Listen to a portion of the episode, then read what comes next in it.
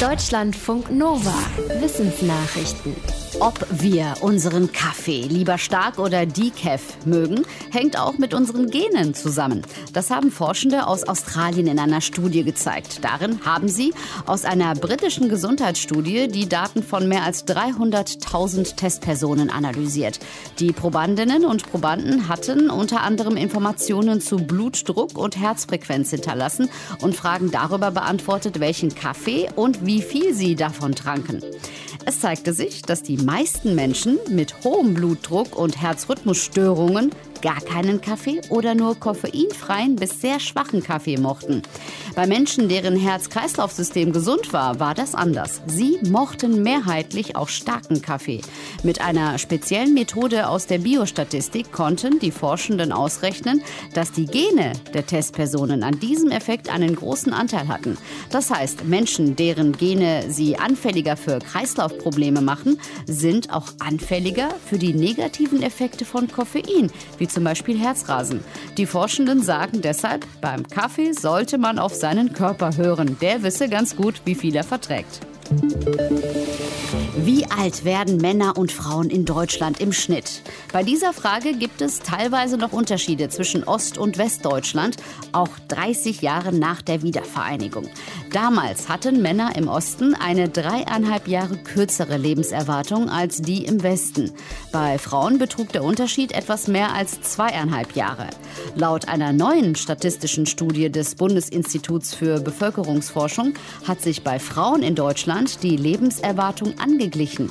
Bei den Männern gibt es noch einen größeren Unterschied bei denen, die zwischen 1950 und 1970 geboren wurden, die die Wiedervereinigung also als berufstätige Erwachsene erlebt haben.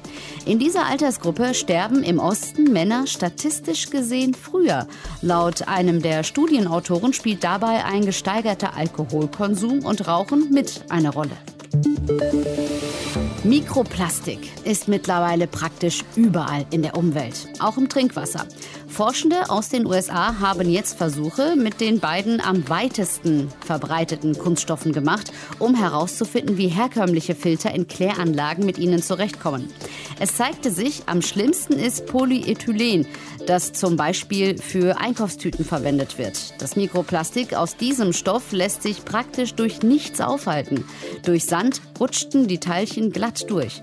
Bei Filtern aus verrottendem Pflanzenmaterial war es etwas besser, aber die Teilchen wurden auch dort nicht dauerhaft gehalten und konnten wieder rausgeschwemmt werden. Bessere Ergebnisse erzielten die Forschenden mit Polystyrol, aus dem zum Beispiel Styropor gemacht wird. Das blieb im Sand ein bisschen und in dem Filter aus Pflanzenmaterial fast vollständig dauerhaft hängen. Die Wissenschaftler hoffen, dass ihre Forschung hilft, Kläranlagen in der Zukunft besser zu machen. Die schlechte Nachricht. Auch wer schon einmal gegen das Coronavirus geimpft ist, kann sich noch mit dem Erreger infizieren. Die gute, wem das passiert, der oder die ist deutlich weniger ansteckend für andere Haushaltsmitglieder als ungeimpfte Menschen. Die Wahrscheinlichkeit für eine Ansteckung ist nur ein Drittel bis halb so hoch. Das ist das Ergebnis einer Studie der britischen Gesundheitsbehörde Public Health England. Dafür wurden 24.000 Haushalte untersucht, in denen sich ein einmal geimpfter mit dem Virus infiziert hatte. Es ging sowohl um Erstimpfungen mit AstraZeneca als auch von BioNTech Pfizer. Die zweite Impfdosis ist trotzdem wichtig. Forschenden zufolge kann ein Verzicht auf die zweite Spritze Geimpfte unter anderem anfälliger für gefährliche Virusvarianten machen.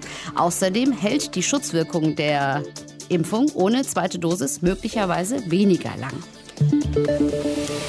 Welche Rolle spielen Nachrichten für die junge Zielgruppe? Diese Frage ist das Leibniz-Institut für Medienforschung nachgegangen. Ergebnis? Insgesamt ist das Interesse am aktuellen Geschehen in der Gruppe der 14- bis 17-Jährigen nicht stark ausgeprägt.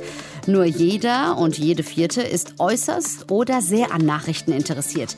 Für knapp die Hälfte ist es aber wichtig, über Neuigkeiten und aktuelle Ereignisse informiert zu sein. Viele Jugendliche wünschen sich, dass die Nachrichten mehr an ihre eigene Lebenswelt anknüpfen. Etwas anders sieht es bei den jungen Erwachsenen zwischen 18 und 24 Jahren aus. Von ihnen ist die Hälfte am aktuellen Geschehen interessiert und drei Viertel halten es grundsätzlich für wichtig, informiert zu sein. Der wichtigste Grund für beide Altersgruppen sich auf dem Laufenden zu halten, ist es, mitreden zu können.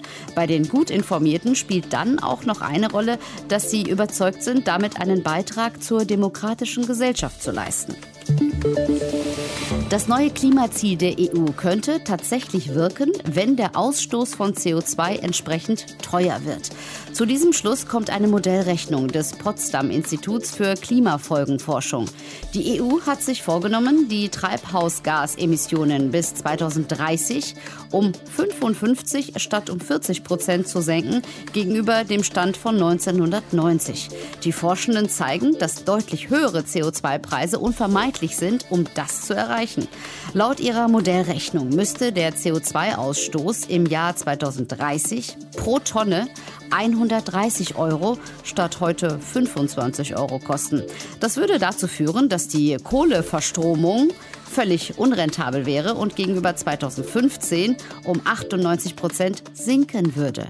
Auch die Stromerzeugung aus Gas würde deutlich zurückgehen. Auf der anderen Seite würden schon 2030 drei Viertel des Stroms aus erneuerbaren Energien stammen. 2040 würde das Ziel erreicht, im Stromsektor gar keine Emissionen mehr zu haben. Die Strompreise würden zwar zuerst steigen, aber bis 2050 wieder auf das heutige Niveau sinken. Deutschlandfunk Nova